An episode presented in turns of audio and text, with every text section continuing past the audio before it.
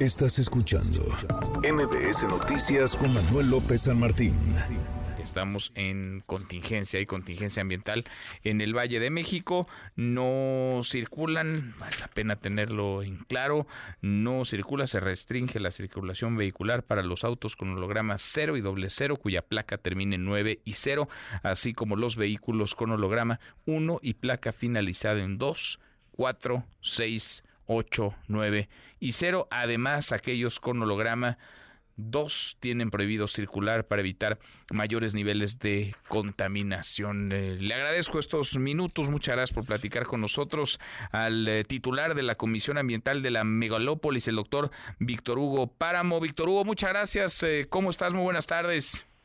Muy bien, muy buenas tardes, Manuel, a tus órdenes. Gracias por platicar con nosotros. Pues vamos en febrero apenas eh, ya estamos eh, con contingencias. Eh, ¿Qué dicen los registros? ¿Es normal? ¿Qué tan atípico es el que nos encontremos ya en contingencia en el Valle de México a estas alturas del año?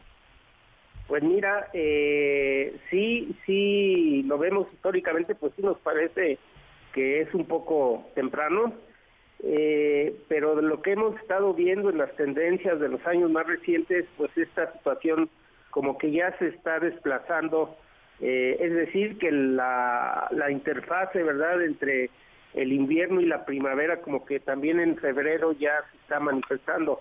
Y es lo que ha ocurrido en estos días, eh, eh producto de los sistemas meteorológicos que nos traen pues, cielos despejados con alta radiación, con incrementos de temperatura, pero todavía tenemos esa condición del invierno en donde tenemos todavía algunas inversiones térmicas. Entonces, eh, pues esto nos da como resultado que en las mañanas hay estancamiento de los precursores del ozono y en el transcurso del día, por esta, esta alta radiación, esta alta temperatura, tenemos esta formación acelerada, llegando hasta ah, pues a tener esta situación de contingencia como se declaró el día de ayer. Bueno, eh, ¿qué tan mal estamos? Y vaya, estas condiciones de las que nos hablas, por supuesto que abonan, pero se van a disipar, ya llegaron para quedarse un buen rato. ¿Cómo, cómo están, digamos, los cálculos, las estimaciones para lo que viene, próximos días, próximas semanas, Víctor? Sí, mira, eh, se hizo una estimación de cuántas, eh, cuántos días eh, bajo esta situación se podrían tener eh, con estas altas concentraciones y para este año eh, es una estimación estadística, se estimó que pudieran ser entre 3 y 8. Eh, eh, esta, esta situación, cuando decimos 3 y 8 contingencias, pues pueden ser contingencias que puedan durar uno o dos días o tres, ¿no? Entonces, esta, esta del día de hoy eh, hoy se están, pues las condiciones son son muy similares a, las que se tuvieron el día de, ayer. Eh, parecería que los sistemas meteorológicos que ocasionan esta alta radiación, esta alta estabilidad, se están moviendo, pero eh, pues en este momento te podríamos decir que tenemos concentraciones eh, todavía un poquito más bajas que el día de ayer, pero pues algo similar. Algo similar. Hay que esperar las primeras horas de la tarde eh, y ver cómo esto evoluciona.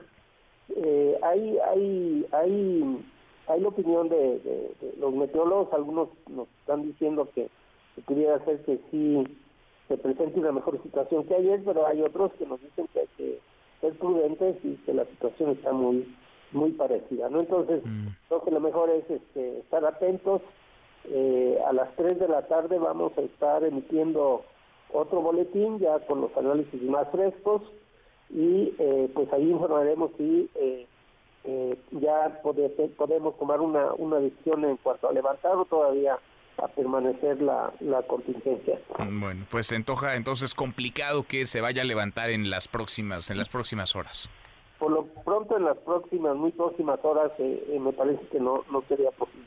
A lo mejor, si nos va bien, a lo mejor mañana, mañana sábado.